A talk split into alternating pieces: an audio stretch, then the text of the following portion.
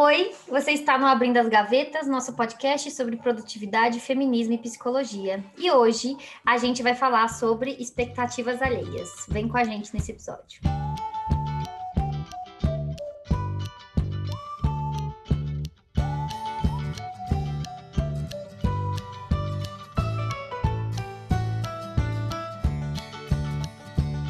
Oi, Gaveters! Hoje nós vamos falar sobre as expectativas alheias sobre nós.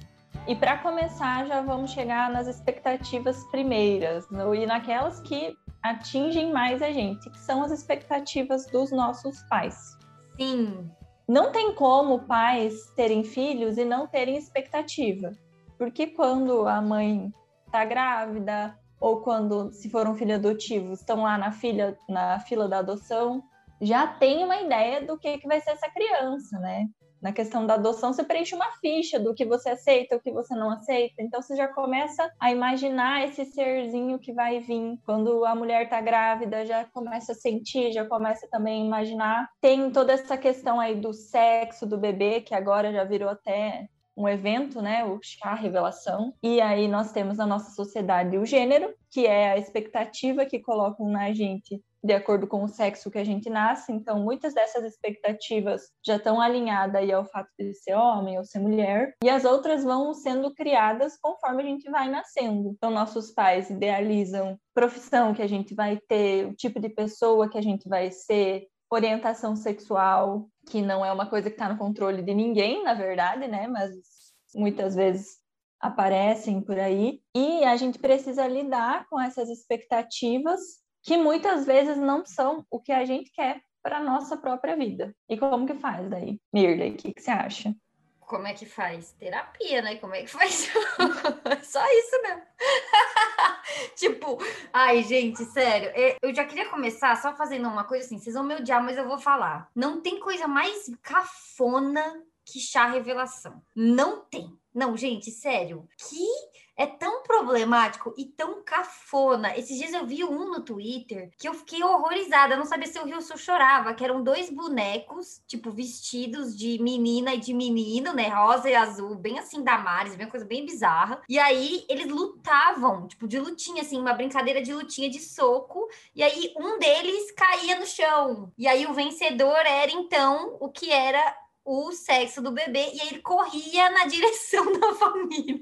Gente, era uma foi, tão constrangedor. Eu assisti assim, tendo arrepio, sabe? Assim, eu falei, gente, o que, que é isso? Não, fora aqueles chá revelação que tem os homens, e aí o cara descobre que é um menino, e aí todos os homens correm na direção dele para comemorar e pular e gritar. A gente, não, sério que coisa horrorosa.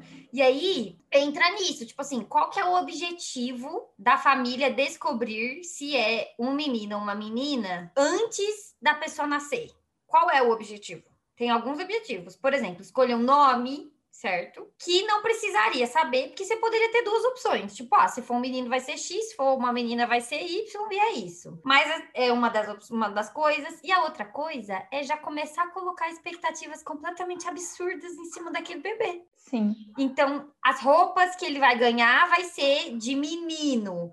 Pelo amor de Deus, né, gente? Eu acho que em 2022 já compreendemos que não existe roupa, de roupa não tem gênero, né? Não tem, não é menino e menina, né? O menino pode usar roupa rosa, pode usar vestido, pode usar saia se quiser, mas assim, gente, é um recém-nascido, né? Ninguém deveria estar usando saia e vestido, percebe? tipo, é um recém-nascido, ele anda de macacãozinho, tipo, assim. Não... Ninguém deveria estar usando laço na cabeça também, né? Apertando. Exatamente, tipo, você não deveria estar tá furando a orelha do seu filho, seja menino ou menina, sabe? Não deveria, não deveria, gente. Desculpa, vou falar isso aqui também. Esse, esse episódio é o episódio, Débora, chegou, que a gente vai receber hate. É esse. Vai ser esse aqui. Mas, gente, eu vou ter que falar. Furar, perfurar a pele, enfim, a orelha de um bebê, não é bacana. Não é legal. Porque esse bebê não consegue te dar consentimento para isso. Então, vamos já começar daqui que, tipo, para você colocar um piercing, pra você fazer uma tatuagem, você não tem que dar consentimento? Eu não sei se todo mundo sabe, mas o, o furo no primeiro lóbulo é considerado piercing, tá? Não é brinco. É piercing. Quando você vai lá num, num especialista em piercing, ela, isso aqui é piercing. Primeiro e segundo furo é lóbulo de piercing. Ou seja, você está colocando um piercing no seu recém-nascido. Gente, não faz sentido. Só deram um outro nome, né? Que na verdade é uma forma de marcar as mulheres. Porque neném nasce tudo com a mesma carinha. É tudo uhum. parecido. No máximo, um sai mais cabeludinho que o outro, mas não, não tem um cabelão lá no pé para você dizer, ah, se tem esse cabelão, é uma menina. Então coloca-se o brinco, né? Fura a orelha da criança, mutila a criança para marcá-la como mulher, como menina. E o mesmo acontece com esses laços na cabeça, que às vezes já vi assim, pais que colam um lacinho na testa do, do neném. Pelo amor de Deus, gente. para identificar, porque, ai, senão ficam perguntando se é menino, é menino. Eu não entendo qual é o problema de responder é. essa pergunta. Exato. E eu também não, não entendo qual é o problema de uma pessoa falar, ai que linda. Aí você responde, é um menino. Não, não entendi. Que ofensa é essa a um recém-nascido, sabe? Assim, não, para mim não faz sentido nenhum. Mas assim, isso tudo entra nesse pacote de expectativas. Porque daí, essa criança, essa menina, vai cair naqueles estereótipos do tipo, ai, menina é mais boazinha. Menina é mais fácil. Menina é mais delicada. Menina, enfim, e aí vai embora, né? Ah, menina é mais brincalhão. Menino é mais, sei lá, fala mais alto, sei e lá. assim, no livro do Complexo de Cinderela, já fica minha primeira dica aí, leiam esse livro Todas as Mulheres. A Colette Dolin fala sobre uma pesquisa que foi feita que a criação é diferente dos bebês até no sentido do choro, que bebês que têm o choro lido como um choro de menina, nessa pesquisa, né, colocam um bebezinho lá para chorar, dizem a uma menina que está chorando, os pais tendem a atender muito imediatamente, não deixa chorar muito tempo. E quando é um menino, não. Eles deixam chorar por mais tempo para daí atender. Se o menino cai enquanto tá brincando e não é um tombo sério, assim, tipo, ai, caiu de bundinha no chão, deixa levantar sozinho, não tem nenhum problema. A menina não, caiu de bundinha no chão, levantam ela e já começam a limpar a roupinha. Então, uhum. Então, desde aí, já tem essa criação diferente de acordo com, com o sexo, né, com o gênero também, e já começa a mudar também a forma como a gente lida com as coisas, né? o quanto a gente vai precisar ou não, ou achar ou não que precisa do apoio dos outros. Os meninos já desde essa época começam a aprender que eles se viram sozinhos. Tipo, tudo bem, Exato. E até as nossas roupas que vão dificultar o movimento.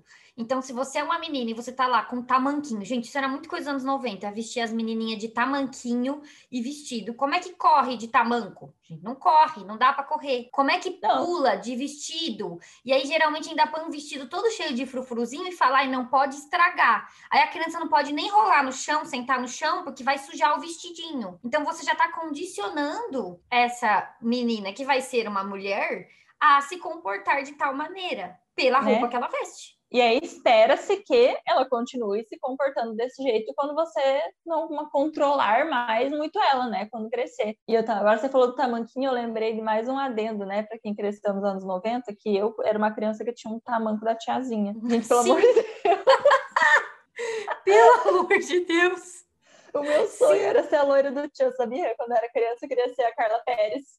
Gente, olha, complicado, viu? Complicado. Se você nasceu nos anos 90, comenta para lá, lá, lá pra gente no Instagram, no post, o absurdo, qual foi o absurdo da sua infância? Porque assim, absurdo atrás de absurdo, né? E eu. E é isso, assim, a gente cresce com, ensinada a ser de determinada maneira, e aí as mulheres que não estão performando a feminilidade, porque a feminilidade não é inata, né? Já vamos deixar isso, vamos reforçar isso aqui. Ninguém nasce feminina. Não existe isso. Ser feminina é do nosso gênero e o gênero é social, né? É isso. Então, você aprende a ser feminina, você se submete à feminilidade porque a sociedade coloca em cima de você. E o que, que é feminilidade? Código de vestimenta, personalidade, tudo isso envolve a feminilidade. E aí, quando você é uma menina que não condiz com o que esperam de uma menina, do pacote da feminilidade, você começa a sofrer represália. Então, por exemplo, eu sempre fui muito mais terrível, vou colocar aqui entre aspas, porque eu não acredito que crianças são terríveis, mas assim, eu sempre tive esse comportamento mais de ser mais sapeca que meu irmão. Eu sempre falei alto, eu gritava quando era pequena. Eu sempre fui aquela criança que, tipo, não, mas por que não? Sabe? Assim, sempre era essa criança, essa chata. Era chato mesmo, eu admito isso. Mas, gente, criança tem esse, esse momento da chatice que quer saber por que não. Se você teve filhos, você assinou isso aí. Pai, você escolheu isso aí. Então é isso. E aí eu sempre sofri represália por causa disso. Tipo, ai, você é muito chata, você vai ter que. É, como é que vai arranjar marido desse jeito, sabe? Assim, e eu, assim, com 13 anos, gente, que conversa é essa de arranjar marido, sabe? Tipo, meu Deus, o que que tá acontecendo aqui? Quem pensa que eu tinha 20 anos, né? Não, tinha 13. Então, isso vai moldando a gente e vai fazendo a gente achar que algumas características como mulheres não são aceitáveis tipo, não são legais e que você precisa mudar isso. Então você precisa falar mais baixo, você precisa falar menos palavrão, você precisa ser mais dócil, você precisa dizer mais sim do que não. E isso, obviamente, impacta na maneira como a gente se comporta quando a gente é adulto, não tem jeito. Eu quero fazer um adendo aqui, né? Que a gente tem esse negócio de expectativas, duas coisas que aparecem muito, assim, no senso comum mesmo, até na internet. Ai, não crie expectativas e um monte de meme, tipo, ai, não crie expectativas, crie porcos, sei lá, alguma é. coisa assim, né? Depois vai ter alguma coisa no final. Ou uma demonização muito grande desses pais porque tem expectativas sobre os filhos. E a expectativa, ela precisa acontecer na nossa vida, porque senão a gente não planeja o futuro. Se você não tem expectativa nenhuma, você não faz nada. E os nossos pais precisam ter expectativa sobre nós. Os pais precisam ter expectativa sobre os filhos para criar essas crianças. Então, se você tem expectativa de que teu filho seja uma boa pessoa, você vai ensinar ele o que você considera que é ser uma boa pessoa, você vai cuidar da saúde dessa criança. Ah, eu quero que o meu filho seja bem-sucedido, então vai colocar na escola, vai incentivar a criança a estudar. Então, num certo nível, as expectativas são muito importantes para a construção da nossa vida, para o nosso futuro. Mas a gente precisa olhar para elas no sentido de ser uma idealização mesmo, não uma coisa que você precisa cumprir a ferro e fogo. E aí começa a ser um problema quando vira um conflito, quando vira um você tem que atingir as expectativas. Aí sim vira um problema, mas a existência por si só da expectativa não é ruim, ela é benéfica. Quem não tem expectativa, gente? É impossível, não tem como. Para você não ter expectativa, você tem que ficar, sei lá, você tem que ficar sentado, igual uma ameba, sabe? Sem pensar no futuro, sem, sem fazer nada. Você fica lá sentado, neutro. Não dá para ser neutro, né? Não tem neutralidade. Então você tá. É óbvio que quando você decide fazer alguma coisa, ter filhos é uma dessas coisas, você vai criar expectativa sobre esse momento. Não tem outro jeito. Mas é, você ter expectativas e você colocar elas em cima da outra pessoa são coisas diferentes. Certo? Eu posso torcer que a pessoa que eu me relaciono, por exemplo, num namoro, se comporte de tal maneira. Agora, eu querer obrigar essa pessoa a se comportar de tal maneira é um problema certo? Eu posso uhum. torcer, e aí, se isso não acontecer, quem tem que lidar com essa frustração sou eu, e não obrigar outra pessoa. E eu acho que é, esse foi um, um erro dos pais dos anos 90 e que é um erro mais por falta de conhecimento, eu acredito, sabe? Tipo, tem muita coisa que aconteceu nos anos 90 que hoje em dia até os próprios pais olham para trás e falam: gente, o que, que foi isso? Né? Que surto coletivo foi esse? Tipo, bater em criança? Que surto coletivo era esse, sabe? De que pode bater nos filhos. Gente, não pode bater nos filhos, sabe? Meus pais mesmo eu apanhei quando era criança, tipo, chineladinha no bumbum, e hoje em dia meus pais ficam, tipo, completamente horrorizados, já até me pediram desculpa, tipo, de tão absurdo que é o conceito hoje, mas na época era tipo, ah, não, todo mundo faz isso, é o jeito certo de educar. Então... Nossa, Mirley, você tá aí ostentando uma coisa, viu? Ostentando pais que pedem desculpa, que absurdo. sim, privilegiada sim. sim. Sim, eu apanhei também quando era criança. Eu apanhei do meu pai só. A minha mãe nunca me bateu. E a minha mãe, hoje em dia, os meus pais são separados, né? Ela sente muito, assim, pelas surras que o meu pai deu na gente, principalmente no meu irmão. Meu irmão apanhou mais do que eu. E quando eu era criança, às vezes eu tentava impedir meu pai de bater nele, assim. Chorava, fazer umas cenas. Que é assim, gente, meu pai só tava lá nessas horas. Não era pra bater. Nem sabia, eu acho, porque que ele tava batendo na gente. Ele só descontava raiva nas crianças. Então, foi Muito um momento assim, meio, bem complexo. Mas eu não tenho muita lembrança, assim, não foi uma coisa que marcou a minha vida. O que me marcou foi esse fato de que eu defendi o meu irmão. Isso que, eu, que é uma coisa que eu lembro mais, de eu ser essa pessoa que tentava defender ele. Mas não, não foi algo que me traumatizou, assim, né? Pro meu irmão, já não sei como é que foi. Mas, de qualquer forma, não é uma coisa aceitável. Né? A gente faz muito com as, é. A gente trata muito as crianças como se elas não fossem pessoas. Não é aceitável você pegar um cinto e bater num adulto.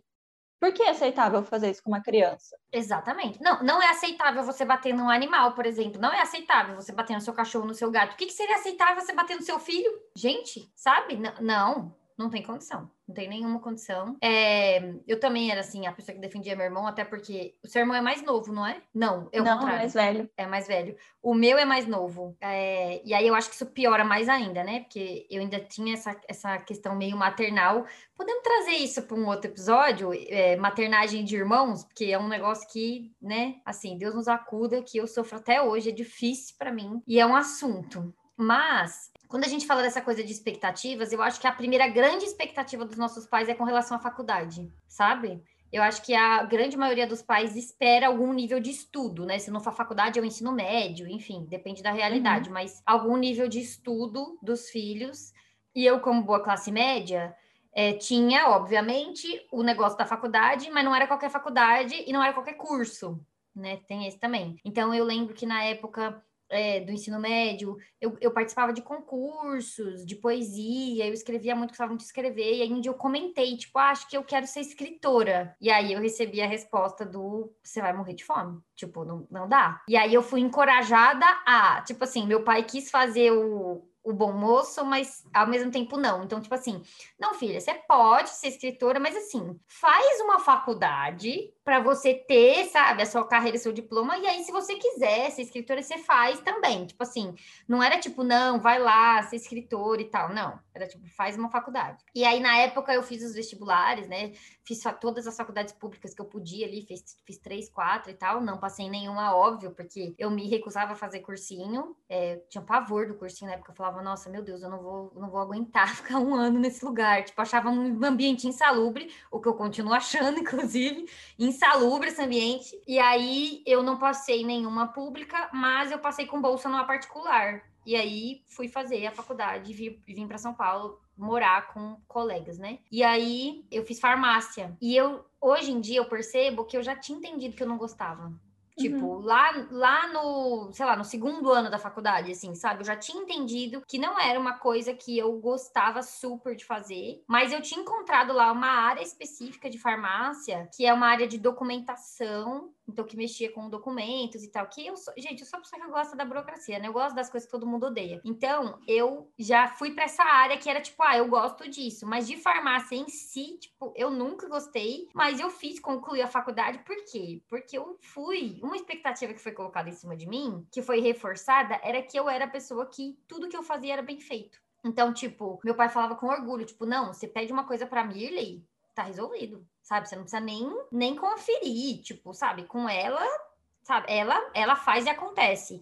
Então, desistir da faculdade não cabia na expectativa de personalidade que tinham colocado em mim. Tipo, não, não posso desistir da faculdade, porque eu não desisto de nada. Eu sou boa Nossa. em tudo que eu faço. E eu me vi esses dias falando na terapia, tipo, não, mas tudo que eu vou fazer eu sou boa. E aí acontecem várias coisas, né? Uma, eu não faço coisas que eu não sou boa, porque tudo que eu tenho que fazer tem que ser bom. E tudo que eu vou fazer, eu fico completamente obcecada porque eu tenho que ser boa. Então, tipo, gente, é assim não, não, não sejam essa pessoa, não coloque essas expectativas nos filhos de vocês de ser bom em tudo que faz, isso é péssimo. Então eu era ótima aluna, eu era a filha obediente e tal. Só que ao mesmo tempo que eles colocavam essas expectativas em mim, eu também era transgressora no sentido religioso. Então, meus pais são bastante religiosos até hoje. Meu pai, inclusive, é pastor, gente. Meu pai é pastor e professor. Ele trabalha aí para uma associação de uma igreja e tal, e ele trabalha com educação religiosa, bibibi, bobobó, e eu sou ateia, né, hoje em dia, mas eu cresci aí nesse, nessa, nessa, nesse núcleo religioso. E aí eu já era transgressora, porque como boa questionadora, não colava, né, algumas coisas para cima de mim. Então eu perguntava várias coisas e não podia perguntar. Eu não podia escolher fazer algumas coisas, era óbvio que eu não poderia. Meus pais não furaram a minha orelha quando era pequena, mas não é porque eles queriam respeitar as minhas escolhas, pelo contrário, é porque eles que não pode usar joia.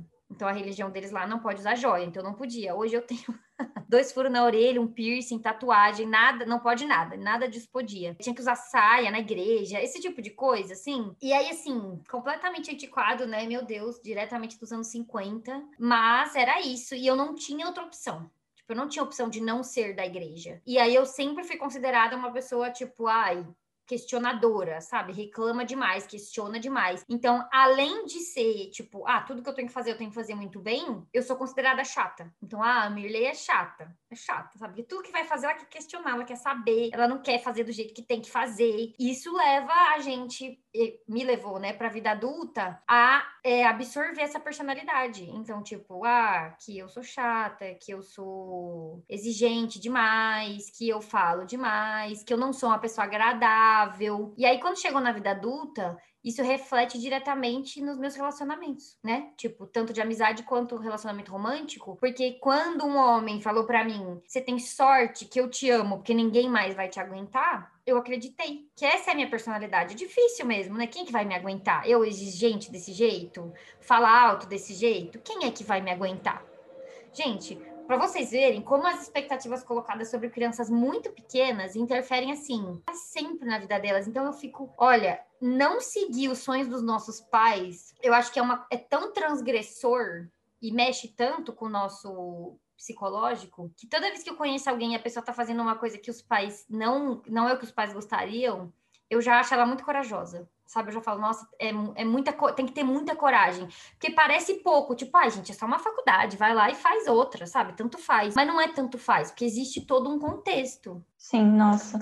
E é isso, né? A infância e a adolescência são as fases mais sensíveis da nossa vida, quando a gente está formando a nossa autoimagem, a noção que a gente tem de nós mesmos. E tudo que a gente escuta, principalmente dos nossos pais nessa época, né, das figuras que são mais importantes para nós, nos marcam bastante. E a gente tende a reforçar essa autoimagem que a gente vai criando de nós desde criança. Eu ouvi coisas parecidas, assim, na minha infância, de fazer tudo certo, de ser uma filha que era vista com muito orgulho. E a minha mãe é uma pessoa muito, muito amorosa. Eu sei que algumas coisas que ela falava e que ela fala até hoje é no sentido de me incentivar, é como uma coisa boa, só que caía para mim como um fardo por exemplo, eu sempre fui uma aluna exemplar, tirava nota alta, então eu chegava feliz em casa e falava: mãe, tirei 10 na prova tal.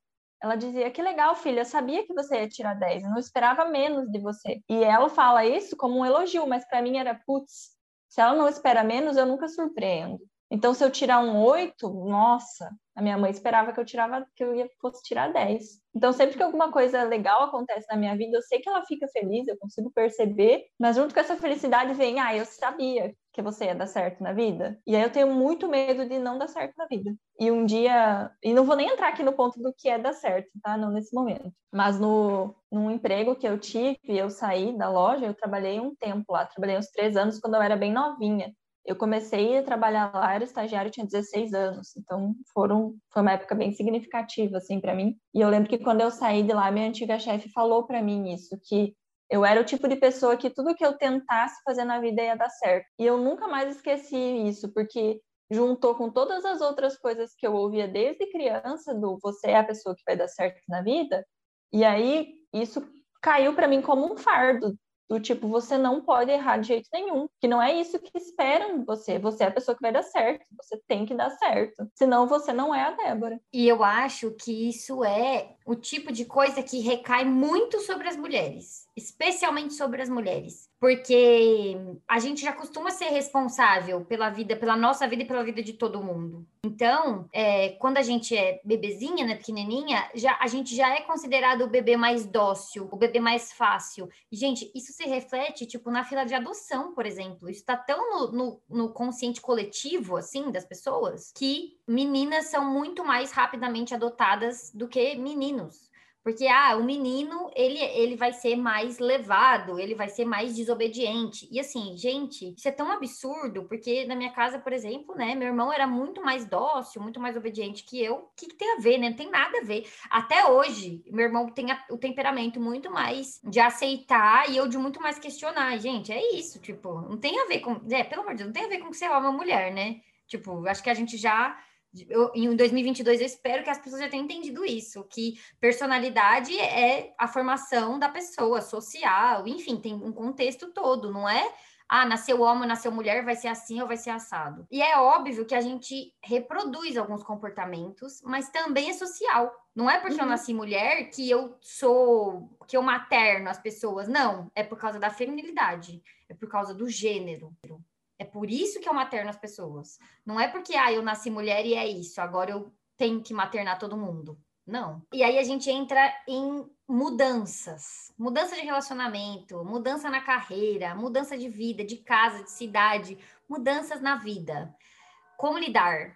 Eu sou uma pessoa assim que eu não gosto de mudança. Se eu pudesse, eu ficaria quietinha na minha, assim, tipo, fazendo as mesmas coisas. E tem gente que a, tem pavor disso, né? Tipo, ai, fazer todo dia a mesma coisa. Eu amo, imagina que delícia, todo dia a mesma coisa, eu não preciso ficar pensando, não preciso ficar, sabe, não preciso ficar. É... Eu tenho até uma coisa que eu gosto de assistir série que eu já vi, sabe assim? Eu gosto de ver série que eu já vi, então eu revejo séries. Tem gente que tem pavor, né? Tipo, o Thiago mesmo, ele sempre fala: Meu Deus, vamos ver essa série pela segunda vez. A gente já viu uma vez, pra que ver de novo? Tipo, não faz sentido, vamos ver séries novas. Eu, tipo, não, vamos ver essa, a gente já conhece, é tão legal aqui, nesse lugarzinho aqui quietinho, na minha zona de conforto. Esse lugar familiar. É, e a questão do conforto, da zona de conforto, não é porque é gostoso de estar ali, é porque é conhecido. Pode uhum. ser um uhum. lugar horrível, mas é um horrível que você já conhece. Se você for para um outro lugar, pode ser muito bom, mas pode ser um horrível diferente. Aí você vai ter que aprender a lidar com aquilo. Com essa dificuldade de agora, você já aprendeu um jeito de lidar. É aí que está o conforto, Sim. não é? Zona de conforto não quer dizer que a coisa tá boa, quer dizer que a coisa só é familiar. Que a coisa tá legal. Ela só é conhecida. Exato. E aí, assim, eu acabei de fazer toda uma introdução dizendo que eu não gosto de mudanças, mas talvez eu goste, talvez eu tenha que usar isso aqui de sessão de terapia, por quê? Porque eu já fiz muitas mudanças na minha vida. Primeiro que eu já morei em 15 casas diferentes, eu tenho 30 anos. Eu já morei em vários estados, eu já me casei, já me divorciei, já tô no meu segundo casamento, né? Que não é bem um casamento, mas enfim, te mora junto, eu já acho que quer tá casado. Então, eu já mudei de carreira, já mudei de amigos, já mudei de religião. Gente, agora refletindo sobre que eu retiro o que eu disse. eu posso até gostar, mas pelo jeito eu não sou muito boa de ficar na minha zona de conforto. Acho que você não tem medo da mudança. É, eu, é porque eu sei que vai ser chato. Tipo assim, eu penso, putz, vai ser um saco. Porque, gente, é um saco. Se separar, por exemplo, é um saco. Mas ficar num casamento ruim é pior ainda.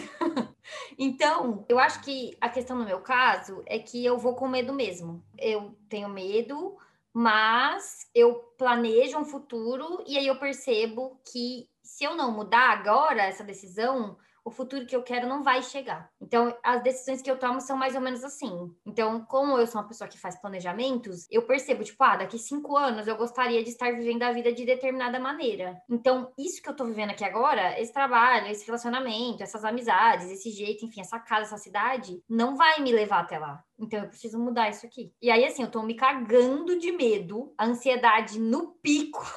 tipo assim, não, não é que eu faça a mudança e vou dormir tranquila, gente. Eu não durmo tranquila. Mas eu faço, porque eu falo, se eu não mudar, ninguém vai mudar por mim. Então, acho que isso é uma coisa boa que eu tenho na minha vida, que é tipo assim, eu meio que peguei as rédeas, sabe? Tipo, eu não vou ficar aqui à deriva no mar. Tipo, não se eu quero que alguma coisa aconteça, eu preciso ir lá e fazer, ninguém vai fazer por mim. Não tem príncipe encantado vindo me resgatar. E isso me ajudou muito ao longo da vida, porque eu precisei sair de um casamento, que é muito mais difícil do que sair de um namoro, né? Que tem todo um outro peso social. Tem advogado no meio, tem, né? Tipo, tem muitas outras coisas que envolvem. Mas eu precisei abandonar minha carreira, né? Então, trocar de carreira, tipo, completamente diferente, abrir a minha empresa e tal. E, mas assim, hoje em dia eu olho para trás e eu fico muito orgulhosa. Pô, é uma coisa que eu falo que eu tenho muito orgulho de mim, porque eu tomei decisões que foram muito difíceis e que na época não me trouxeram benefícios imediatos. Sair da minha carreira e começar outra eu não fui aquele tipo de pessoa que, ai, comecei aqui a empreender em três meses, estou rica. Não, tipo, eu trabalhei um ano ganhando nada, sabe assim? Então, eu não sou um caso excepcional, sabe? De pessoa que, ai, eu fui lá, fui arriscar e aí um mês a minha empresa cresceu e lá, lá, lá. Não, a minha empresa cresce a passos lentos faz quatro anos que eu empreendo. Agora é que eu vou começar a contratar pessoas. Então, tipo assim, não, eu, eu não sou um caso excepcional, mas eu tenho muito orgulho de ter feito as mudanças que eu fiz, porque sem elas eu não poderia estar vivendo a vida que eu vivo hoje. E é muito mais difícil não ser o caso excepcional, né? Porque você tem que persistir e acreditar na tua escolha, mesmo ela não dando resultado agora. É confiar que o teu trabalho vai dar algum resultado depois. É arriscar e confiar em você mesma. Não é fácil. Confiar em mim mesma com ninguém acreditando em mim, né? que ainda tem mais essa. Por exemplo, tem pessoas que nascem em famílias de empreendedores, por exemplo. E aí, a família lida melhor com isso. A minha família não tem ninguém. Até hoje, as únicas duas pessoas que não são CLT é eu e o meu irmão, que virou, que decidiu não ser CLT depois de mim. Então, eu fui a primeira da família toda, tipo, dos dois lados, até os meus avós, assim, todos os meus não tem ninguém empreendedor. Então, até hoje, a minha família não entende exatamente o que eu faço, né, e tal. Acho que é uma coisa comum de quem tem um trabalho não tradicional, né? A família fica tipo, gente, mas como é que essa pessoa ganha dinheiro, gente? Como é que ela. O que que tá acontecendo? Mas eles não foram aquelas pessoas que falaram não faça, mas eles também não foram aquelas pessoas que falaram não, vamos lá, sabe? Vai dar certo. Então eles ficaram ali tipo, ai, não sei, será? Então eu tive que meio que tomar essa decisão sozinha e bancar essa decisão, né? E eu acho que bancar essa decisão, a gente fala muito de bancar essa decisão financeiramente, né? As pessoas sempre falam sobre isso, mas eu acho que o mais difícil é bancar essa decisão emocionalmente. Porque você sente que se não der certo, fudeu. tipo assim, você é a única responsável por isso. Tipo, você não vai poder dizer, ah, eu fui mandada embora porque meu chefe é escroto. Você não vai poder dizer, ah, eu não consigo emprego porque o Brasil tá quebrado, sabe? Aí a empresa fechou e me mandou embora. Tipo, você não vai poder dizer. Você vai, tipo assim, eu tomei essa decisão, não deu certo, eu tomei a decisão errada, sozinha. É muito difícil lidar com isso, né? Tomar a decisão errada. E aí, eu, uma decisão errada que eu tomei na minha vida foi casar, né? Casei muito nova, gente. Não façam isso. Não casem novos, pelo amor de Deus. Ninguém, nem homem, nem mulher, mas muito menos mulher. Eu casei com 24 anos, o que não é tão nova assim, né? Porque tem gente que casa com 18, mas assim, eu ainda acho nova 24. Eu tinha me formado na faculdade e aí eu me casei. E foi uma escolha errada. E hoje em dia eu vejo que eu fiz essa escolha é, por pura pressão, né? Tipo, eu não estava fazendo aquela escolha porque eu achava que era a melhor escolha que eu poderia fazer. Eu fiz essa escolha por pressão familiar, por pressão da sociedade, por pressão religiosa, pressão de todos os lados. E aí eu achei que era mais fácil me casar para não ter que arrumar essa encrenca, sabe? Para não ter que bater o pé e tal. E aí, depois que eu me separei, que foi outra decisão que foi muito difícil de, de, se tomar, porque é muito difícil você sair de um casamento, porque você sempre fica tipo, ah, não, mas vou tentar de tudo e tal. E aí, quando eu me separei, eu, essa foi uma lição que eu tirei dessa história, sabe? De tipo assim, eu não vou mais tomar decisões porque é mais fácil. Ser mais fácil não é um bom motivo para tomar uma decisão, sabe? Se fazer o que as pessoas querem para evitar o conflito não é um bom motivo para você tomar nenhuma decisão na sua vida. Não é um bom motivo. Então, eu aprendi isso e aí eu fiz todas as mudanças depois. Então aí eu troquei de carreira, aí eu saí da religião, aí eu essa foi a, a decisão, a faísca, sabe? Para o negócio pegar fogo de vez. O primeiro dominó que você empurrou e derrubou o resto. Exatamente, aí saiu derrubando o resto. E aí eu acho, eu acho que conectando com aquela questão dos nossos pais, faz muito sentido construir uma nova relação depois que você faz isso. Porque eu sentia que a minha relação com os meus pais era totalmente alicerçada nas expectativas que eles tinham sobre mim. E aí quando eu não cumpri essas expectativas, tinha duas opções ou eles iam, tipo, beleza, então a gente não quer mais conviver com você. Ou, ah, não, vamos conhecer a pessoa que você é agora, as decisões que você tomou e vamos criar uma nova relação.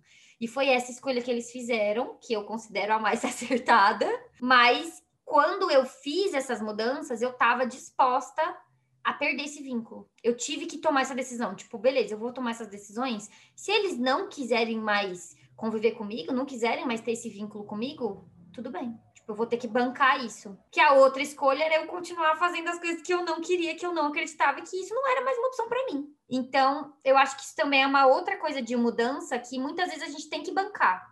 Tipo, beleza, eu vou mudar, e aí pode ser que alguns amigos meus não queiram mais ser meus amigos. Pode ser que a pessoa que eu namoro não queira mais namorar comigo. Pode ser que meus pais não queiram mais ter uma relação comigo. E aí? Vai ter que bancar.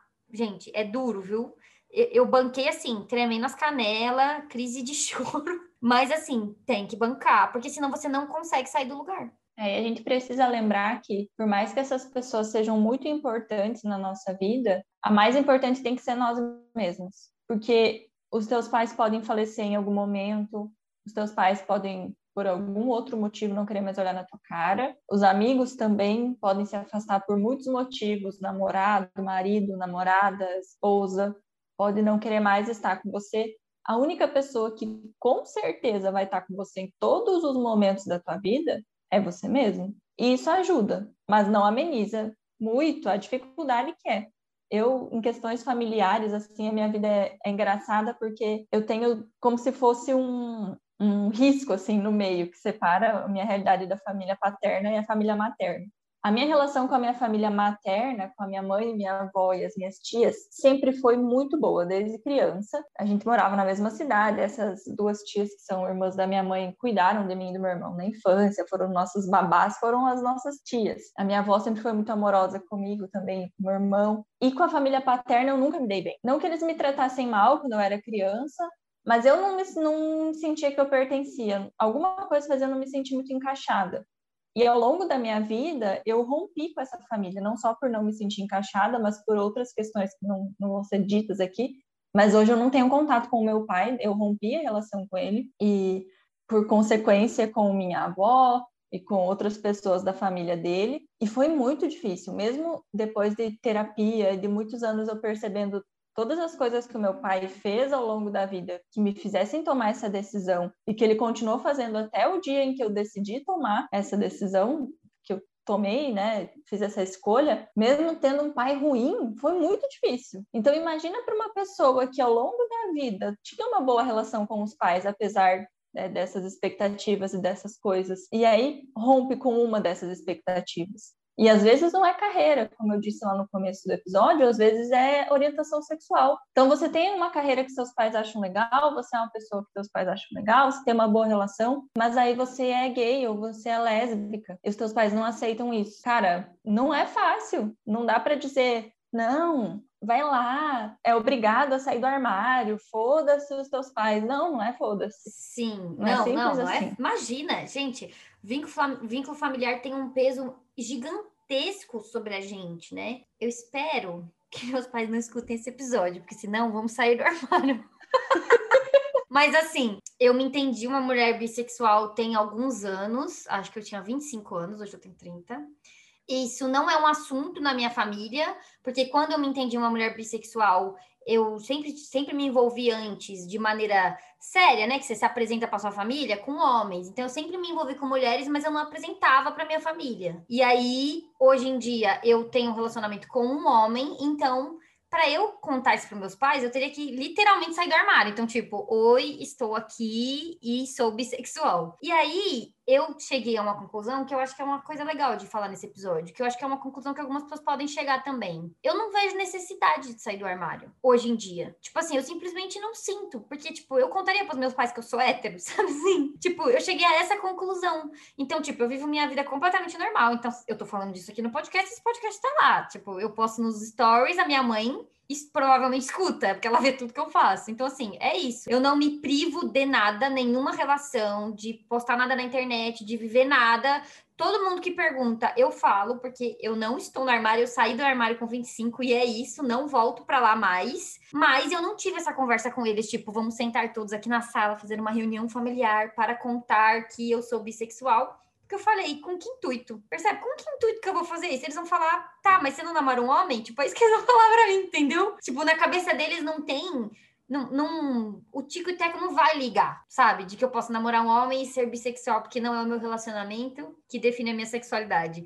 Então, eu não escondo, se algum dia eles perguntarem alguma coisa, enfim, se algum dia eu estiver me relacionando com uma mulher e alguém ver, contar para eles, enfim, whatever, tipo, isso não é um, isso não é uma questão, mas eu não tive essa conversa. E eu acho que ter ou não essa conversa também é uma escolha de cada um e tem que levar muitas coisas em consideração. Tipo, você sente necessidade? Porque tem gente que sente, tipo, ah, eu quero contar, tipo, eu quero que as pessoas saibam. E aí tá tudo certo, vai lá e conta, né? Sai do armário, faz a reunião. Mas como para mim não é, tipo, eu não faço questão que eles saibam isso. Tipo, acho que não vai mudar nada na vida deles, nem na minha, porque eu vivo minha vida do jeito que eu quiser. Eu tenho 30 anos agora, né, gente? Já deu já de, de fazer as coisas que os pais queriam. Então, assim, é isso. E eu acho que muitas outras coisas, tipo, na minha vida, eu a partir do momento que virou essa chavinha para mim, que foi quando eu me, me divorciei em 2017, eu percebi que antes, até quando eu fazia alguma coisa que eles não queriam que eu fizesse, eu ainda estava buscando validação sabe? Eu ainda tava nesse negócio de tipo assim, beleza, vou fazer isso aqui que meus pais não gostam, mas vou comunicar a eles. Eu ainda tinha esse negócio de tipo, eu, eu lembro que eu fazia entrevista de trabalho, por exemplo, e eu contava para eles, tipo, ah, estou indo numa entrevista de trabalho, aí eu contava a proposta e perguntava, o que, que vocês acham? Mas não era no sentido só de buscar opiniões diferentes, não, era no sentido de tipo, validar as minhas escolhas. E aí, depois que eu me divorciei, que na religião deles nem existe isso, você só se divorcia se a pessoa te trair, por exemplo, ou se ela morrer, né? E aí você pode casar de novo. É, eu acho que eu chutei essa porta tão longe, eu fui com tanta força nessa porta, que eu entendi que, tipo assim, eu não preciso da validação deles, entende? Então, assim, uma pena que vocês não gostam do meu trabalho. Foda-se. tipo, uma pena que vocês não entenderiam minha sexualidade, mas é isso, tipo então, eu também tenho orgulho de ter chegado nesse nível, e não só com eles, mas também com as outras pessoas. Então, é óbvio que eu gostaria que as pessoas gostassem do que eu faço, aceitassem minha sexualidade. É tudo muito, muito bacana. Ser amada, ser querida, ser entendida, compreendida é legal. Mas se eu não for, eu é isso, tipo, eu não vou ficar sofrendo por causa disso, sabe? Tipo, ah, meus pais não vão concordar com a minha sexualidade. Tudo bem, é só eles então não serem bissexuais. tá tudo bem.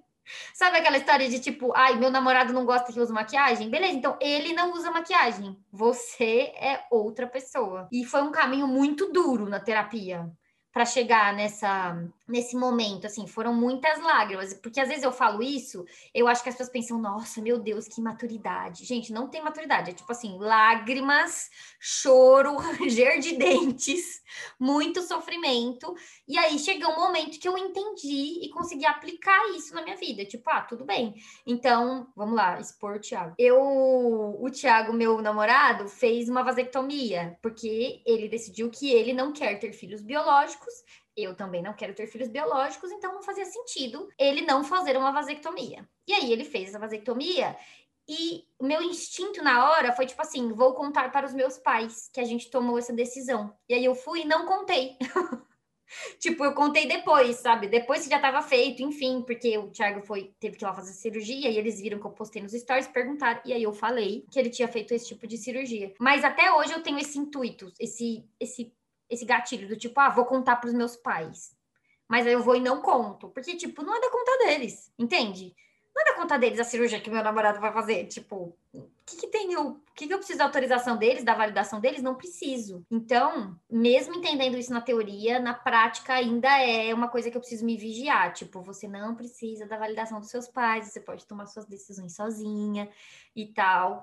Então, acho importante também a gente fazer esse trabalho, sabe? Será que eu tô contando as coisas para os meus pais porque eu quero ouvir a opinião deles? O que eu acho massa. Eu acho super legal quando você tem essa relação com seus pais, né? De tipo, ah, qual a sua opinião? Porque eu tenho essa relação com os meus amigos, por exemplo. Eu pergunto coisas para eles, tipo, ah, vocês acham isso, acham aquilo e tal. Com os meus pais, não, porque eu sinto que a opinião deles não é só uma opinião para mim ela vai valer mais como um, muito mais definitiva do que só uma opinião. É, eu consigo falar as coisas assim com a minha mãe, porque mesmo que ela seja contrária, eu não levo como uma grande coisa. Depois de muito tempo é tipo, ah, minha mãe não vai gostar, mas ok. Tem algumas coisas bem específicas que, putz, se a minha mãe souber disso aqui, ela vai me. a visão que ela tem sobre mim vai mudar e eu não estou disposta. E aí, é coisas, são coisas que eu não conto porque não são relevantes, importantes, atuais. É coisa que eu fiz quando eu era adolescente que não vai mudar em nada. Uma grande coisa que, que foi assim na minha família foi também o fato de eu não querer ter filhos. E eu nunca quis, e é uma coisa que eu sempre falei. Com a minha mãe a minha família materna, eu sempre tive todas as minhas decisões muito respeitadas. A profissão que eu escolhi, os relacionamentos que eu fiz, as vezes que eu decidi me mudar, eu sempre fui bem respeitada, assim, a minha mãe tentava entender. A minha mãe casou de novo, né? Eu tenho um padrasto e eu tenho uma relação muito boa com ele, com meu padrasto, ele é maravilhoso. E eu me dou muito bem com ele, então eu peço opinião, peço conselho. Quando eu terminei a faculdade, que eles, eles me sustentaram por um tempo lá em Pato Branco. Então eu precisei conversar com eles, dizer porque eu achava que era melhor eu me mudar e que eu ia precisar que eles me ajudassem financeiramente. E sempre foi bem tranquilo, assim, eu sempre fui respeitada. O que era difícil era essa questão de não querer ter filhos, que eu falo desde que eu era adolescente, desde muito novinha, não quero, não quero, não quero, não quero, não quero não quero ficar grávida, a coisa que eu mais tenho pavor na vida é de ficar grávida. E a minha mãe ficava, ai, não, mas um dia você vai mudar de ideia. Ai, porque não sei o quê, você ainda é muito nova, tem que ter filho, e nananã. E essa conversa se estendeu por muitos anos. E quando eu era mais nova, eu falava, tipo, tá, tudo bem, pode ser que eu mude de ideia um dia. E aí, tá, se eu mudar de ideia um dia, eu mudei de ideia. Eu me dou o direito de mudar de ideia para as coisas, não tem problema nenhum nisso. Mas conforme o tempo vai passando, essa ideia vai ficando cada vez mais forte. Não quero. E eu e o Renato começamos a namorar, né?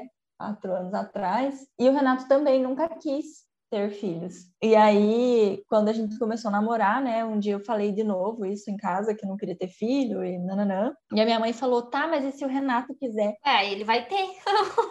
não comigo. Né? eu falei, porque, tipo, tá, isso não é uma questão. O Renato quiser, eu não vou ter filho, porque uma pessoa quer que eu tenha filho. Daí eu falei, além disso, o Renato também não quer. Quer menos que eu ainda, eu acho. Aí minha mãe ficou tipo, meu Deus, como assim? Não, não, não. Acho que esse ano ainda rolou uma grande discussão lá em casa, porque aí assim, vai na casa da minha mãe, nos finais de semana, minha avó, minha tia, o filho da minha tia, que é meu primo, e vão meus amigos, Deise e Diego, estão sempre lá, e o Diogo, que é filho do meu padrasto. Então, estavam essas pessoas, eu e Renato, e a gente começou a falar sobre maternidade, sobre aborto. E às vezes acontecem assim, uns fóruns lá na casa da minha mãe, que saem uns assuntos polêmicos e todo mundo fica falando. E foi bem legal, porque naquele dia a minha mãe falou: Eu entendo a Débora não querer ter filho, porque a minha vida seria muito diferente se eu não tivesse tido os meus filhos. Isso não significa que eu não ame eles, eu, e não foi nem um pouco ruim para mim ouvir minha mãe falar isso, tá? A gente foi, inclusive, muito legal, muito bom ter possibilitado que ela tenha esse tipo de reflexão, assim, o quanto a vida dela foi do jeito que foi, porque ela teve dois filhos e ela teve dois filhos muito nova. E eu acho que ela também percebeu isso porque hoje em dia eu tenho a idade que ela tinha quando eu e meu irmão éramos pequenininhos. Então, com 26 anos, ela tinha dois filhos. A minha vida com 26 anos é completamente diferente da, da vida que ela teve. E ela falou: hoje eu não sei se eu teria. Se eu tivesse a cabeça que eu tenho hoje, se eu soubesse das coisas que aconteceram, eu não sei se eu teria tido filhos. Então, tá tudo bem você não querer ter filhos. Eu entendo. E foi tão importante para mim ouvir aquilo.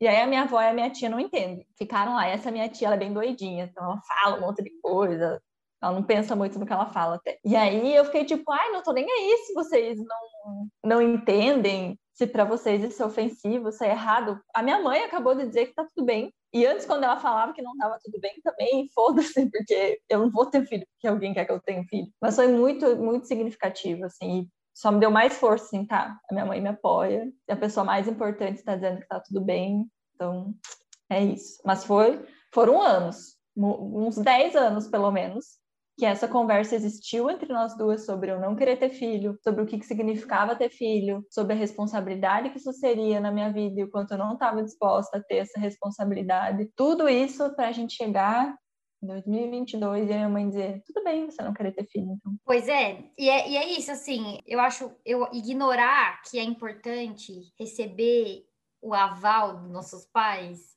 é ignorar uma coisa que é importante, sabe? Então, tipo assim, hoje em dia, que a minha empresa deu uma crescidinha e tal, lá, lá, lá, os meus pais falam com orgulho de mim. Então, eu vejo eles falando, sabe? Tipo, o jeito que eles falam comigo. Eles falam, nossa, filha. Então, eu fiz 30 anos agora, meu pai mandou uma mensagem enorme no WhatsApp. E no final era tipo, ah, eu tô muito orgulhoso de você, da pessoa que você se tornou. É óbvio que a gente fica feliz com isso, gente. Tipo, quem não quer ouvir que os pais estão orgulhosos? Mas a questão é não deixar isso, o orgulho ou o desorgulho deles, definir as decisões que a gente vai tomar. Esse é o ponto, Sim. porque vai impactar na nossa vida, claro que vai. É muito triste quando a gente escuta que a gente, que os nossos pais não consideram que a gente está tomando boas escolhas ou que a gente é suficiente de alguma maneira, né? Mas, apesar de ser triste, é o único jeito de viver uma vida fiel àquilo que você acredita, sabe? É o único jeito, não tem outro jeito.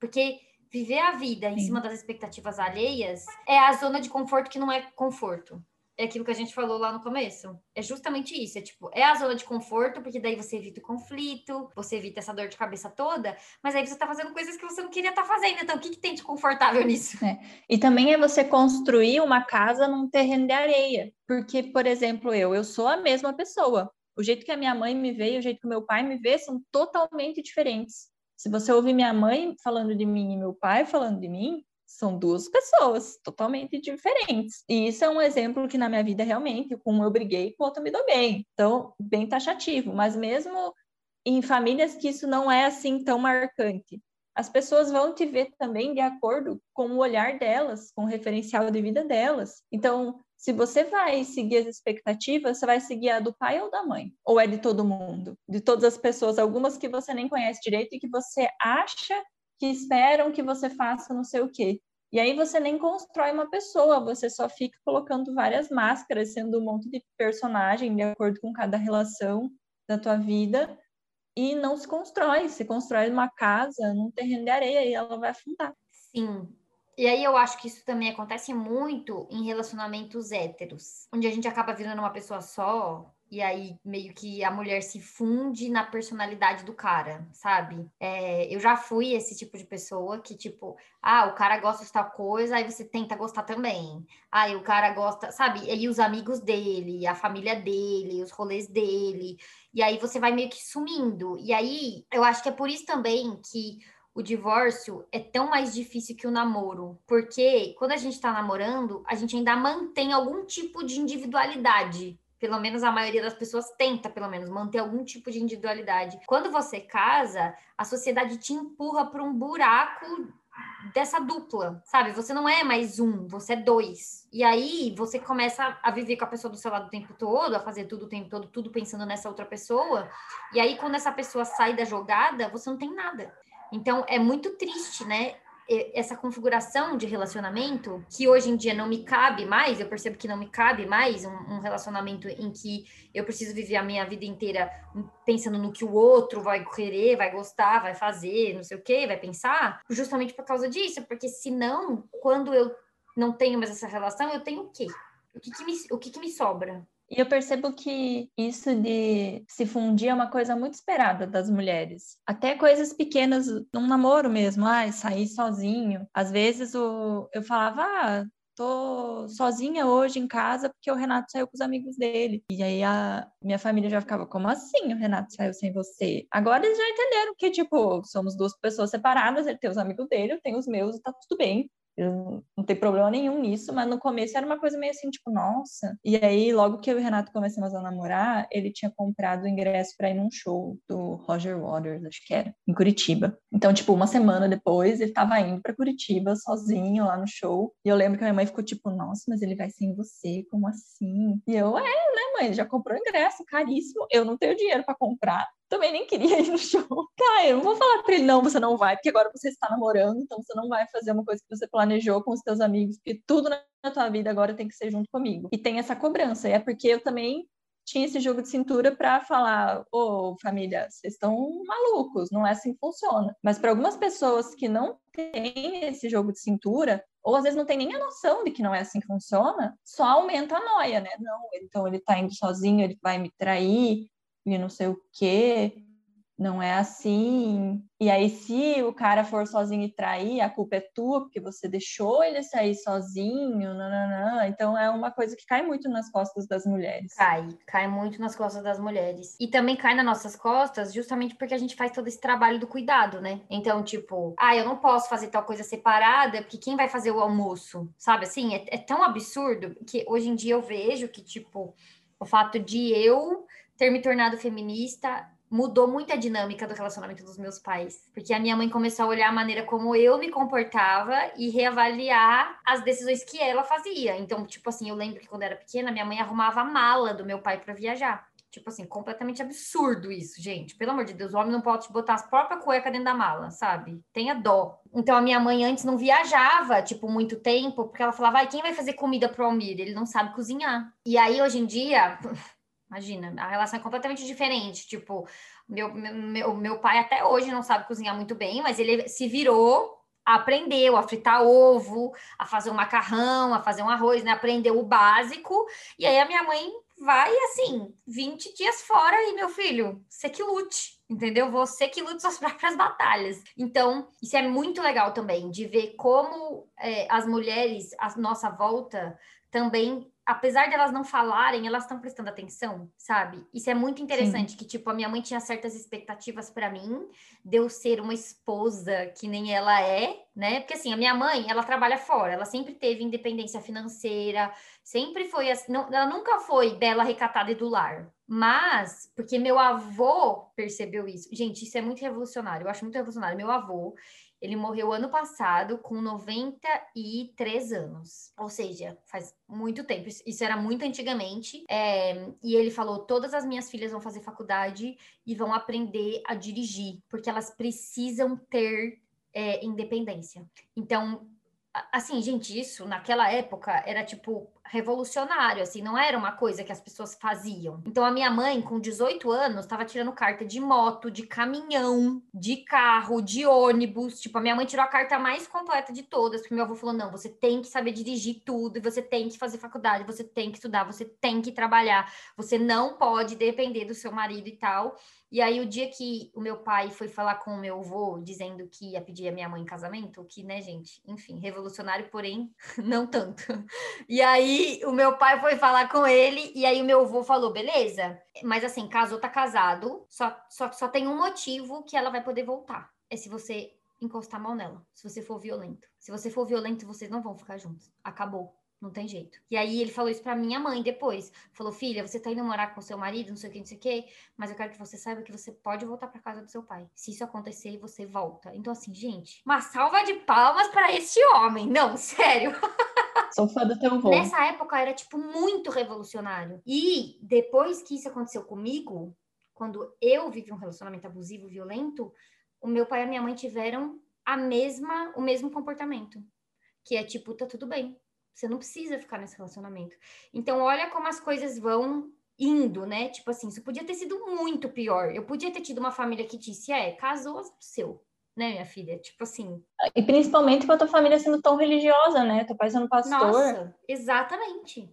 Então, eu acho realmente que o nosso exemplo, tipo, mulheres feministas e tal, pessoas que têm um pensamento progressista, afeta o nosso ambiente, sabe? Então afetou a minha mãe. Então, apesar dela ter sido independente e tal, ela ainda tinha esses comportamentos de tipo lavar roupa, passar roupa do meu pai, tipo, ela é responsável pela casa. Então, hoje em dia, por exemplo, minha mãe cozinha, quem lava a louça é meu pai. Sabe assim, tipo, ele já tem divisão de tarefa, que é uma coisa, gente, que para pessoas de cinquenta e tantos anos não é comum. Não é. Se você for conversar com as pessoas, a mulher cuida da casa sozinha, né? Tipo, tem todas essas questões. Então, a mulher não pode sair para viajar. Então, tipo, por exemplo, a minha avó, agora depois que meu avô morreu, ela tá toda é, batedora de perna, né? Que nem ela fala. Então, assim, ela não para em casa um dia, todo dia ela tem um clubinho de senhoras fazendo alguma coisa, sabe? Pintura, crochê, fisioterapia, lá, lá, lá. Ela viaja, então ela pega ônibus e vai para casa dos filhos, e viaja, e passeia e tal. Então, ela e a cuidadora dela, porque ela já é uma senhora de 90 anos, né? Ela é a cuidadora dela. E ela é super saudável, então a cuidadora fica lá mais para ficar de olho nela, né? Para não cair, porque ela é dessas, né? Que se machuca de tanto que passeia. Então, mas ela não fazia quando meu avô estava vivo, porque ela não podia, porque o meu avô era mais doente que ela, e aí ela tinha que ficar ali cuidando dele, e aí ela não viajava, não deixava ele sozinho. Então, para a gente ver como impacta, sabe? Se colocar nesse lugar de maternar os homens e se colocar nesse lugar de abrir mão da nossa liberdade, impacta demais. E não é só assim, nessa camada mais jovem, né, que a gente fala sobre isso, tipo, ah, tem que ser independente e tal. Se a gente olhar para as nossas avós e para as nossas mães, pequenas mudanças fazem muita diferença na qualidade de vida delas. Nossa, eu eu brinco que eu sou feminista desde criança e muito por causa da minha mãe, da minha avó e das minhas tias. Eu lembro que quando eu era criança, né, o Du, meu irmão é mais velho que eu, ele é três anos mais velho. E aí, às vezes, ele falava, mãe, vou lá jogar bola, não sei aonde. E eu falava, ah, eu vou junto. E a minha mãe dizia, não, você não vai. Eu falava pra ela, por quê? Só porque eu sou menina que eu não posso ir? e aí ela, ela, acho que ela pensava, tipo, putz, é, tô falando só porque ela é menina. E aí ela deixava, ó, não, pode ir. Tipo, botar uma mãozinha na consciência, às vezes, e, é, só porque é menina, não pode fazer. E aí a minha mãe tem duas irmãs, ela é a mais velha, e ela tem duas irmãs mais novas, então os meus avós tiveram só mulheres. E eu percebo que tem uma diferença bem grande quando a família tem só mulheres ou só homens e quando tem os dois. Então, como só teve filha mulher, muitas coisas não aconteceu com elas, do tipo, ah, tem um irmão homem e ter que cuidar do cara, fazer tudo sozinha, né? Então as três tinham que fazer as coisas. A minha mãe é consideravelmente mais velha, acho que ela é sete anos mais velha que minha tia, que é a segunda. Então teve uma diferença aí que por conta da idade as responsabilidades eram outras. Mas a minha mãe também sempre trabalhou, tem carteira de motorista desde sempre, e ela falava para mim muito: filha, nunca dependa de homem na tua vida, faça tuas coisas.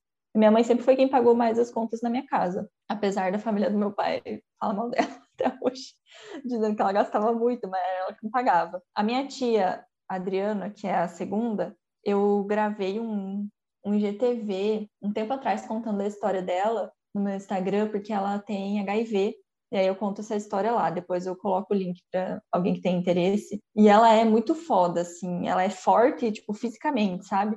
Então ela faz muitas coisas que eu sempre pensei, não tem nada que um homem faça que a Chadri não consiga fazer. Ela dirige qualquer carro, carro velho, ela, ela dirige, ela corta lenha, essas coisas assim, ela tem uns bração. Então ela sempre foi assim também, meio estouradona, assim, meio desbocada, sabe? Que eu falei que às vezes ela fala até demais. Então eu herdei um pouco isso dela também. Como eu falei, elas cuidaram de mim e do meu irmão quando eu era criança. Então, muito da minha personalidade também vem dela e da minha outra tia, da tia Tânia. A tia Tânia nova mudou de cidade, foi morar em Porto Alegre. Minha avó ficou bem preocupada até, mas ela foi, construiu a vida dela lá. Então, teve que enfrentar muita coisa, assim. E aí eu tenho esses exemplos de mulheres que enfrentaram a vida. Minha avó casou com meu avô bem jovem e o meu avô morreu muito novo. Eu não conheci ele, assim, eu tinha dois anos quando ele faleceu, mas todo mundo fala muito bem dele, que ele era um homem muito carinhoso, que ele era um ótimo marido, um ótimo pai. A minha mãe disse que ele ia todos os dias na nossa casa visitar a gente, ver eu e meu irmão, todo santo dia depois do trabalho ele ia lá. Então, eu morava, né, numa cidade pequena, todo mundo que sabia que eu era neta dele falava de vez em quando ah, teu avô era um homem muito bom, então tudo indica que de fato meu avô era um cara muito legal. Mas ele morreu bem jovem, ele morreu num acidente de carro. E aí a minha avó não trabalhava, porque ele falou para ela: "Eu trabalho e você fica cuidando das meninas". Então minha avó, quando meu avô morreu, minha avó não tinha um emprego. E foi muito difícil, porque aí as minhas tias moravam com ela ainda, porque eram mais novas, precisaram ajudar ela a dar um jeito de pagar as contas, ainda que tinham a casa própria. O meu avô era pedreiro, então ele construiu lá a casa, então não tinha que pagar aluguel, mas tinha todas as outras contas. E aí a minha avó precisou ir faxinar a casa, vender coisa, assim, de porta em porta, lavar paredes, sabe, uns trabalhos assim. Demorou muitos anos para que ela conseguisse ganhar uma pensão pelo falecimento do meu avô. E isso é uma coisa que me marcou, que eu lembro bastante da minha infância, que era minha avó fazendo os bicos para cima e para baixo para conseguir se manter. Então tem isso também, né, das mulheres. Que beleza, meu avô era um ótimo marido. Ele era um cara legal, só que ele incentivou isso, que era tradicional, de a minha avó não precisar trabalhar. E aí ele faleceu e não tinha garantia de nada. Ele faleceu e a gente se ferrou. E é o tipo de coisa que não tem como controlar né? Até hoje, tipo, se você não trabalha e só seu marido trabalha, você tem que lembrar que essa possibilidade existe. Essa possibilidade existe Sim, de você ficar viúva ou até da, de vocês se separarem, tipo, é isso, assim, a gente tem que, é, a gente pode fazer as escolhas, óbvio, né? As mulheres podem escolher ficar em casa cuidando da família, tudo bem, ok, sua escolha, mas você tem que estar ciente no que isso pode acarretar. Porque eu tenho a impressão que a maioria das mulheres não tá ciente, sabe? Ou até tá, mas tá meio fingindo que não tá.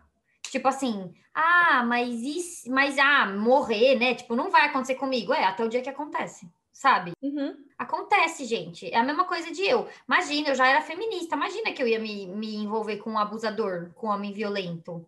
Nunca isso ia acontecer comigo, até chegar o seu dia, entendeu? É isso, tipo, nada garante que as coisas ruins não vão acontecer com você, gente.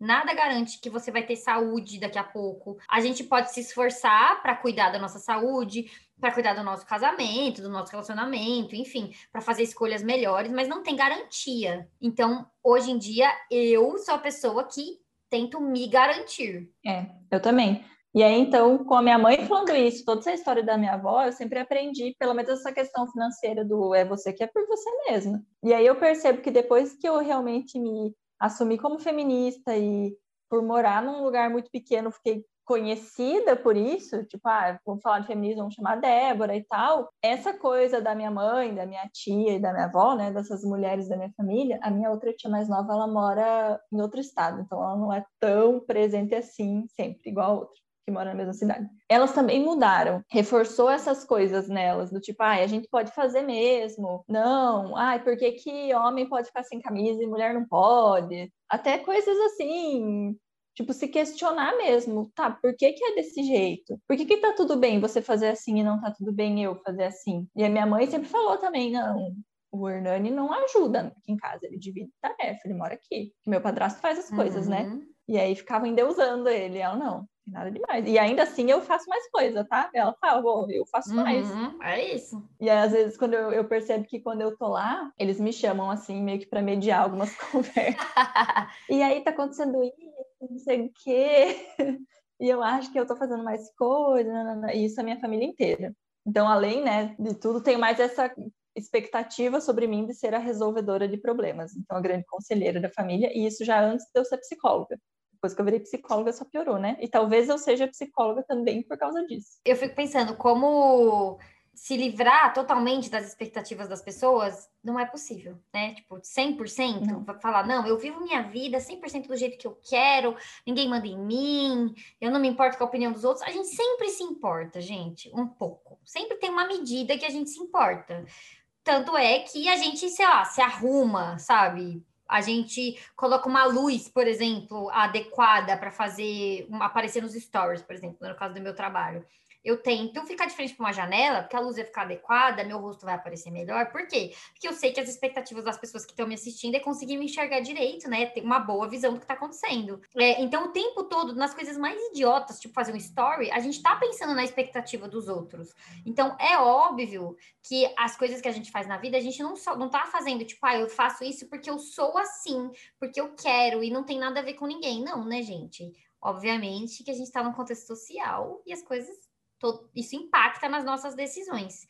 O que eu acho que a gente precisa avaliar é quanto essas expectativas estão impactando, né? Porque se elas estão te impedindo de fazer uma coisa que você gostaria, aí tá um erro. Esse é o problema, né? Não é você entender e perceber as expectativas das pessoas. É, até porque a gente interpreta essas expectativas, né? Geralmente, as expectativas mais importantes, por assim dizer, não são tão diretivas.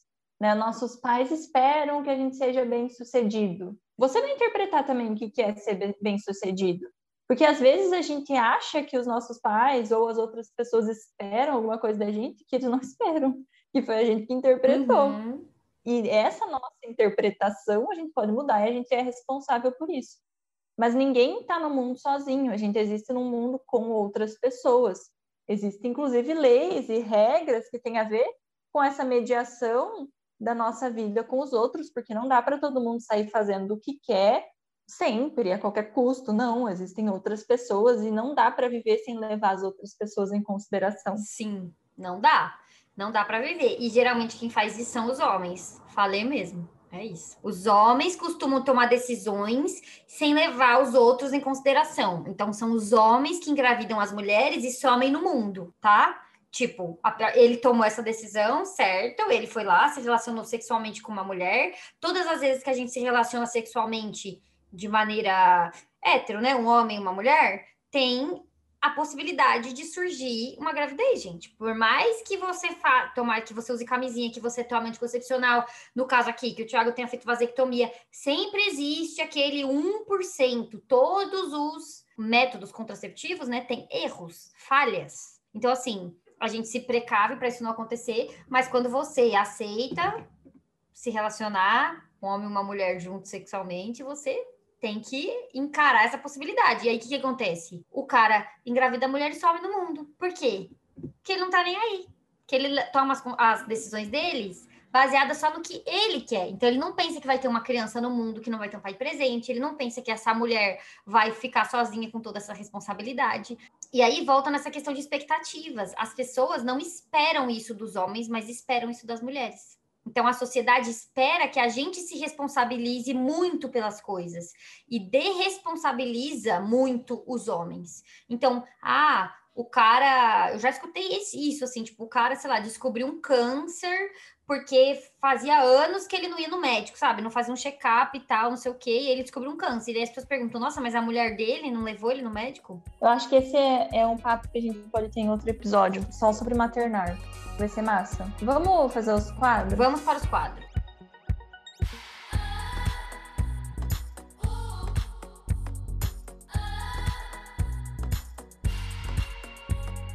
Dica e antidica. Você já deu duas dicas. O seu IGTV sobre a história da sua tia. E Complexo de Cinderela. E eu vou dar mais uma dica, que é o filme, é uma animação, Encanto. Ai, eu amo. Acho que é da Disney. Sim, coisa eu linda. amo também. E fala muito dessa coisa das expectativas, né? Lá da família Madrigal, o que, que eles esperavam Sim. que essa família fizesse, o quanto a expectativa pesava para cada um deles. Esse filme é lindo. E eu já falei isso em alguns lugares, vou dizer de novo, que a Disney, a Pixar, né, essas empresas, esses estúdios que faziam filme para criança, não fazem mais filme para criança. As animações hoje em dia são tudo para fazer adulto chorar. Não é mais para criança. Eu choro em todas, todas, todas, todas, todas. Eu amo. Nossa, coisa mais fofa. Quais são as suas dicas, Mirna? Gente, como é o nome daquela animação também que fala de propósito, que é um rapaz negro que é músico? Sou. Sou, exatamente. Eu acho que tem a ver, sabe? Com as expectativas de você ter que ter um propósito na vida, enfim, entra nessa questão de carreira e tal. Acho bem legal, gosto. E tem também um documentário na Netflix que é de feminismo, que é com a atriz do Grace and Frankie. Sim, a Jane Fonda. É Feministas, o que elas estavam pensando. Acho que esse é o nome. Eu já vi, é muito bom. Bem legal esse, esse documentário também. Acho que é isso. É organização ou não é? Não é, tá? Se organizar em cima das expectativas alheias não é organização. não é. Coisas Sim. de macho que eu não. Ah, diga. Era isso que eu ia falar, e coisas de macho. e coisas de macho que eu não topo, não topo que eu tenha que viver minha vida de acordo com o que outra pessoa espera. Uhum. Chegar num ponto em que as expectativas não estão mais alinhadas, os planos não são mais parecidos, vai ter que ser cada um para um lado. Sim, e aí eu acho que entra numa coisa que é uma coisa presente no meu relacionamento atual, que ela não tinha nos meus relacionamentos anteriores e que tem agora nesse, que é a aceitação clara, assim, com clareza, de que isso aqui que a gente tem não é eterno, sabe? Tipo, nas outras, eu sabia em algum lugar, mas eu ficava tipo assim, não, mas eu desejo que seja eterno. Hoje eu tô mais tipo assim, ah, eu desejo que seja legal, Uhum. sabe? Eu desejo que seja bacana, que seja saudável. E aí, se for bacana e saudável por muitos anos, ótimo. Se foi bacana e saudável só esse ano, tudo bem também, sabe? Tipo, então, menos tomar cuidado também com esses planos que a gente faz, com essas expectativas que a gente coloca em cima dos relacionamentos, muito a longo prazo. Porque, gente, a vida muda muito rápido. Tipo, uma vida inteira é muito tempo. 10 anos, 15 anos, 20 anos é muito tempo. E você colocar essa expectativa num relacionamento também, eu não acho saudável, sabe? Não acho saudável, porque daí você fica aceitando umas merda que você não tinha que aceitar, porque você quer cumprir essa expectativa que você mesmo colocou, de que esse era um relacionamento eterno, né? De que esse era, tipo, o seu último relacionamento, né? E assim, não precisa, né? A gente pode ter outros relacionamentos, ou a gente pode ter esse realmente ser o último. Mas essa não tem que, esse não tem que ser o ponto central do relacionamento, né? Fazer este relacionamento durar. Porque eu tenho a impressão que antigamente esse era o ponto, né? Tipo, você casa e aí seu trabalho é fazer esse relacionamento durar. Não precisa ser assim. Você pode se relacionar e o seu trabalho pode ser construir um relacionamento legal, construir um relacionamento saudável. Fazer esse relacionamento ser bom. É, e aí se algum dia um dos dois ou os dois chegarem à conclusão de que não tá mais legal, não é mais aquilo que a pessoa quer, tudo bem, faz parte, né? É aquele negócio, o relacionamento deu errado? Não. O relacionamento deu certo até o momento que ele acabou. E agora você vai viver sua vida sozinha, com outras pessoas, com seus amigos, com a sua família, enfim. Porque eu acho muito não saudável ficar com essa história de tipo, não, mas aí daqui 50 anos a gente tem que estar tá junto. Ai, gente, não, né? Vamos, vamos manter a calma, não tem que nada, ninguém tem que nada. E eu acho, inclusive, que se a gente coloca essa expectativa, a gente se frustra quando a outra pessoa não quer mais ficar com a gente. Sim, com certeza. O que não faz sentido, né? Porque a pessoa não querer mais ficar com a gente não é um problema. É, é como se ela tivesse que a, quebrando o contrato, né? Acabou combinado. A gente combinou que ia se amar para sempre. Você não me ama mais. Como assim? E não dá para garantir isso, gente. Não, não existe garantias. Não tem como prometer amor eterno que é falso. Não dá para controlar. E tudo bem sofrer quando um relacionamento acaba. Se ele foi um bom relacionamento, se ele foi importante para você, você vai sofrer sim. Tem um tempo ali que você precisa lidar com esse sentimento de término mesmo. E tanto relacionamentos bons quanto relacionamentos ruins vão fazer você sentir a dor do término. É natural. Sim, é porque eu acho que a gente tenta fazer esses contratos impossíveis de serem feitos, porque a gente quer fugir da dor, né? Então, tipo, ah, se essa pessoa prometer que ela vai me amar para sempre, então eu não vou sofrer, né? Porque a gente não vai terminar. Mas aí você, a gente esquece que a gente pode estar dentro de relacionamento sofrendo. Que o sofrimento não é só sobre o término. E que às vezes o término é o menos sofrido possível. É a opção que tem menos sofrimento é terminar. E eu acho que a gente acaba com términos muito horríveis e términos muito problemáticos, porque a gente arrasta as relações por tempo demais, porque a gente fica querendo cumprir esse contrato completamente absurdo. Então, assim, quando as duas pessoas percebem que tem problemas e que não tá mais legal, elas insistem, insistem, insistem, insistem, até o bagulho desgastar de um jeito que aí o término dói demais, porque você tá vindo machucada por muito tempo. Então, eu considero saber a hora de terminar, assim, olha, uma das da, daquelas habilidades importantíssimas na vida e muito difíceis de ter. Mas a gente precisa ficar de olho, sabe? Essa é a hora de terminar. E às vezes não é porque falta amor, não é porque vocês não combinam, mas é porque a vida de vocês está indo para caminhos diferentes, gente. Então, por exemplo, se uma das pessoas decide ter filhos, porque pode acontecer, mesmo que você tenha conversado, Tipo, ah, eu não quero ter filho, meu, meu, meu companheiro ou companheira também não. Beleza. Mas em algum momento a pessoa muda de ideia. Fala, ah, eu, agora eu queria. Aí você fala, não, mas eu ainda não quero. E aí? Entende? Então tem coisa que não é, ah, o relacionamento deu errado, as pessoas são ruins. Tem coisa que é tipo, gente, a gente quer coisas diferentes. Tá tudo bem cada um seguir sua vida. O filho é um exemplo, mas pode ser qualquer um, né? Tipo, sei lá, a pessoa quer mudar para outro lugar que você não quer, sabe? Enfim, a pessoa não quer mais estar num relacionamento. Tem essa também, né? As pessoas têm o direito de não querer mais viver a vida a dois, de querer viver a vida a um. E é isso. É duro, mas, gente, a gente não tem garantia nenhuma. E aí eu acho que é bom entrar nesse negócio de organização também, que a gente confunde muito organização e planejamento com controle. Então, a gente fica tentando controlar todas as esferas da nossa vida, sendo que não tem controle, gente. Não tem. A ideia de controle é absurda. que a gente pode, é óbvio, eu posso cultivar um relacionamento porque eu quero que meu relacionamento continue sendo um bom relacionamento? Posso, mas pode acontecer qualquer uma das coisas dessas que eu citei. Então, eu tô num ótimo relacionamento, mas a pessoa que está se relacionando comigo mudou de ideia sobre algum aspecto que não tem como conciliar. E aí, é isso. Entende? Não é porque você cuidou do seu relacionamento que ele não vai acabar. Porque os relacionamentos não acabam só porque eles são ruins. Acabam por outros motivos. Então, esse negócio de organização não é também viver sobre as expectativas, sobre esses acordos sociais que não tem cabimento nenhum, é, não é organização, não é planejamento. Você não pode prometer um negócio desse para as outras pessoas, gente. A gente não pode prometer, ah, eu vou te amar para sempre. Não existe essa promessa. Até porque não vai, né? Vamos combinar que se essa pessoa for uma filha da puta com você, você não vai continuar amando ela, né? Porque você se ama mais do que isso. Então, é o tipo de promessa assim: eu vou te amar, mas só enquanto estiver tudo bem. Depois eu não prometo. Essa é a minha promessa, entendeu? Se você for escroto, eu não prometo continuar te amando. É isso. Eu não posso é. fazer a promessa que eu vou te amar a qualquer custo, porque não vou. Não é incondicional. É bem condicionada esse amor. É bem condicionada, exatamente. Exatamente, é bem condicionada. E isso em todos os meus relacionamentos, inclusive com família. Esse negócio de, ah, a família tem que amar para sempre. Não tem, gente. Não tem. Se as pessoas da sua família são escrotas com você, são abusivas com você, te fazem mal, você pode não amar elas mais.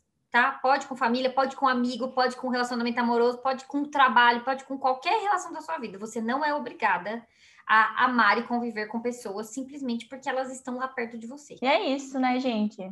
Gostei muito desse episódio, várias histórias, vários desabafos. Sim. Eu tenho duas dicas que eu anotei aqui, esqueci de falar. Vou falar. Made hum. for Love, que é uma série Acho que é na HBO, gente. Se eu errar o negócio, é porque eu assino todos, então eu nunca sei qual que é. Mas assim, HBO, eu acho, Made for Love, que é uma história de um relacionamento de um cara que casa com uma mulher e leva ela. Ele é tipo o Steve Jobs, é tipo isso, assim. Ele é dono do, do da Google, seria isso, né? Tipo assim, ele é dono de uma empresa grande, é tipo esses caras assim, tipo dono da Apple, enfim.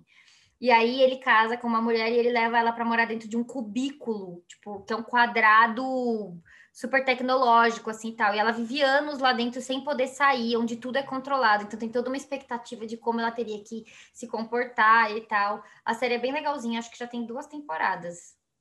É bem legal, dá pra gente ver bem esse negócio de expectativas, tipo, como a expectativa dela era uma e a dele era outra, e isso causa uma confusão danada.